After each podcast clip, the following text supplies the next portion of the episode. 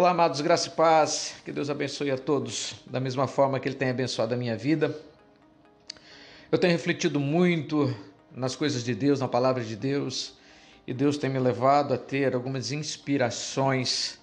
E hoje pela manhã, hoje é segunda-feira, dia 20 de junho de 2020, eu chegava aqui no templo e quando eu entrava, passava pelo jardim aqui da igreja é, eu, pensei logo que eu tinha que irrigar esse jardim. E então liguei a irrigação e deixei ali é, molhando o jardim. E eu parei para observar, né? Enquanto o, o, o, a irrigação se movia, a água ia, ia caindo sobre é, as flores, sobre a grama, enfim. E eu vi quanto necessário que é a gente cuidar é, é, do jardim para que ele fique bonito. Também observei que no meio do jardim também estava, está, nasce no meio das gramas, perto das flores, também nasce algumas plantas é, indesejáveis e que, que são como erva daninha, né? Nós precisamos tirá-las, precisamos fazer uma manutenção desse jardim para que ele continue bonito. Outra observação é, outro dia eu passava, eu vinha para a igreja, trouxe um pouco de adubo e joguei é, sobre é, o jardim e vi que algumas semanas depois a, a, as plantas desse jardim ficaram mais bonitas. A necessidade da gente alimentar esse jardim. Gênesis capítulo 2, versículo 15, diz assim: Tomou, pois, o Senhor Deus ao homem e o colocou no jardim do Éden para o cultivar e o guardar. A Bíblia diz que Deus colocou o homem no jardim para cultivar e guardar. A nossa vida espiritual, eu imagino a mesma coisa. No momento em que nós nos convertemos a Cristo, em que Jesus Cristo entra em nós, Deus passa a morar em nós e ele nos leva para uma nova perspectiva de vida, uma vida com Ele. E a vida com Ele é como estar dentro de um jardim. Essa nova vida que Deus nos dá em Cristo Jesus é para vivermos uma vida de, vamos dizer assim, como um jardim do Éden um lugar de delícias, um lugar de prazer, um lugar de beleza, um lugar de alegria, um lugar de felicidade. Não uma coisa mais gostosa do que a gente estar em Cristo Jesus. Paulo escreve na sua segunda carta aos Coríntios, no capítulo 5, versículo 17: Aquele que está em Cristo, nova criatura é, as coisas velhas já passaram e eis que tudo se fez novo. Queridos, eu comparo a nossa vida espiritual, nosso novo nascimento, como a um jardim que deve ser cuidado, zelado, protegido, melhorado a cada dia. Deus deu a Adão a responsabilidade para guardar esse jardim. Eu pergunto como que nós temos zelado da nossa vida espiritual. Nós temos atentado mais para as coisas que são temporais ou aquelas que são eternas? Quanto tempo nós temos dado para nós no nosso relacionamento com Deus, com o Espírito Santo? Que tempo que nós temos dado para Deus? Qual o investimento que nós temos feito na nossa vida espiritual? Zelar é investir no seu é, é, cuidado da sua vida espiritual. O Senhor colocou Adão para guardar. Guardar é proteger. Lembrar por que proteger? Porque sabemos que tem um inimigo que anda em derredor, tentando, achar, tentando achar uma brecha para nos desviar. Adão ele não se atentou e acabou caindo, mas nós temos o Espírito Santo em nós e nós temos um poder maior contra o inimigo. A palavra de Deus diz que nós somos mais do que vencedores em todas as coisas, inclusive no nosso combate ao nosso inimigo. Mas sabemos que o nosso inimigo ele anda de redor, tentando nos desviar, tentando nos tirar da presença de Deus.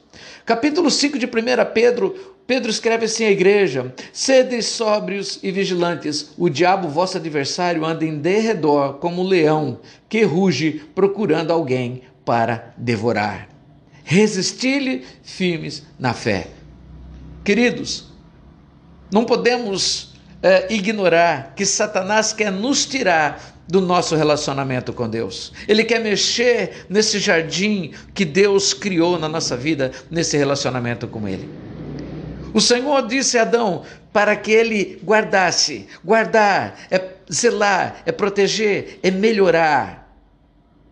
Melhorar. Muitas pessoas têm caído no relaxo da sua vida espiritual, no seu relacionamento com Deus.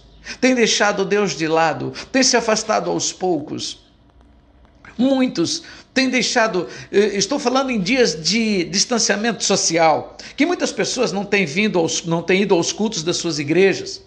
Porém, queridos, se a pessoa ela não pode, ela não tem condições, ela não sente a vontade para estar no culto da igreja, mesmo respeitando todas as regras de distanciamento e de higiene, é, dentro de toda aquela, de todo o protocolo, é, é, e, e, a pessoa está na sua casa, ela não deve relaxar na sua vida com Deus, ela deve estar estreitando seu relacionamento com o Senhor.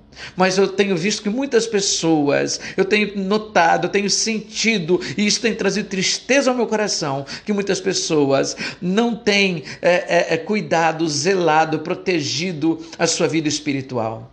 Esse é um grande momento para a gente melhorar a no, o nosso relacionamento com Deus. Esse é um momento de nós nos aproximarmos mais do Senhor não caia no relaxo, não se afaste de Deus, não permite que coisas é, mundanas venham tomar lugar daquilo que deve ser, o lugar que deve ser do Espírito.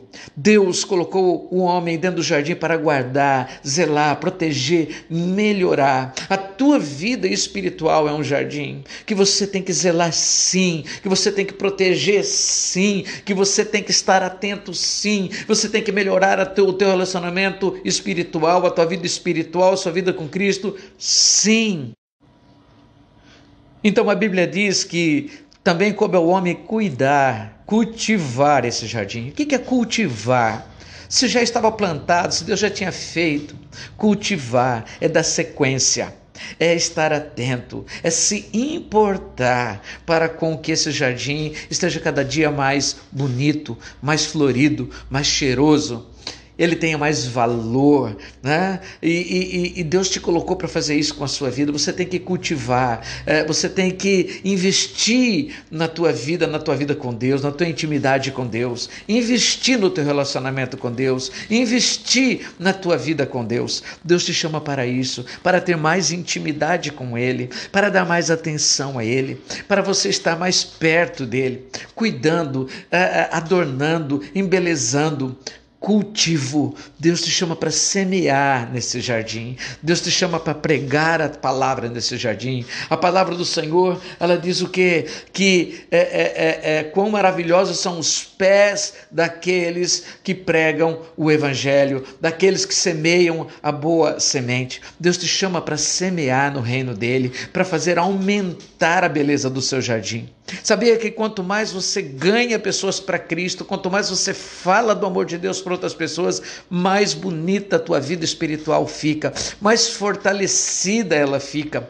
Muitas vezes eu vejo as pessoas falando de tantos assuntos nas redes sociais, eu vejo tanta gente compartilhando banalidades nas redes sociais, eu vejo pessoas gastando um tempo enorme discutindo assuntos que nem têm relevância nas redes sociais, mas pouco falam do amor de Deus, poucos dão testemunhos daquilo que Jesus tem feito na sua vida. Lembre-se que Jesus te chamou para ser testemunha. O Espírito Santo desceu sobre você, ele está na tua vida, ele te preenche para que você seja testemunha. Essa intimidade com Deus é, levar, é, é, é cultivar. Nós precisamos cultivar essa intimidade com o Senhor. E quando nós cultivamos, o nosso jardim melhora. E quando o nosso jardim fica mais bonito, as pessoas começam a olhar e começam a admirar e começam a querer saber é, o porquê que a nossa vida está tão gostosa, tão bonita, tão bela. Queridos, é um momento de nós vivemos uma intimidade maior com Deus. Esse é o momento. Hoje, invista na tua vida com Deus. Olhe para o teu jardim. Dá uma olhada se você está encontrando alguns abrolhos, está encontrando alguns espinhos no meio do teu jardim. Vai lá e tire. Muitas vezes alguns pecados eles vêm para enfeiar a nossa vida espiritual. Eles vêm para nos enfeiar, enfeiar o nosso jardim. Vêm para é, é, talvez até querer matar o nosso jardim. Todos nós não estaremos isentos de termos as ervas daninhas nascendo no meio do nosso jardim. Todos nós é, é, é, é temos os nossos momentos de fraquezas onde brotam alguma coisa do pecado. Mas para toda a erva daninha há uma solução. É, é, e é nós que temos que dar essa solução. É nós que temos que zelar. É nós que temos que arrancar de nós aquilo que está enfeiando a nossa vida espiritual. O bálsamo para a cura, ele é Cristo. O, a solução para o pecado, o, o, o, herbicida, né? vamos trazer assim, colocar como herbicida para matar a erva daninha, é o sangue de Jesus que nos purifica de todo o pecado. É Ele que nos leva a, a, a ter uma beleza maior na nossa vida espiritual. Queridos, é tempo de buscarmos proteger aquilo que Deus nos deu, proteger aonde Deus nos colocou, proteger a nossa vida espiritual, zelar, cuidar, melhorar, cultivar, replantar, enfim, investir na nossa vida espiritual. Não vamos ser negligentes, assim como Adão foi negligente, dando ouvidos para o inimigo, permitindo que caiamos em tentação. Ore a Deus todos os dias, Senhor, não me deixe cair em tentação. Senhor, abre os meus olhos para que eu possa enxergar a grande obra, a boa obra que o Senhor fez na minha vida. Oh, que eu possa enxergar, Senhor, a maravilha da tua presença em mim, o quão belo o Senhor fez de mim, a minha vida, algo novo, algo bonito, algo prazeroso. Ora a Deus todos os dias. Não deixe de ler a palavra de Deus. Ela é alimento para a tua vida espiritual, ela é alimento para o teu corpo também. Se você ler, se você orar e se você praticar a palavra de Deus, você estará investindo, você estará zelando, protegendo, melhorando, cultivando o jardim ao qual é a tua vida espiritual. Que Deus te abençoe muito, que nós possamos estar juntos na presença de Deus e que nós possamos sempre sim ser um jardim florido, um jardim de delícias, que nós possamos ser o bom perfume de Cristo. Fique na paz de Cristo Jesus. Deus abençoe demais a tua vida.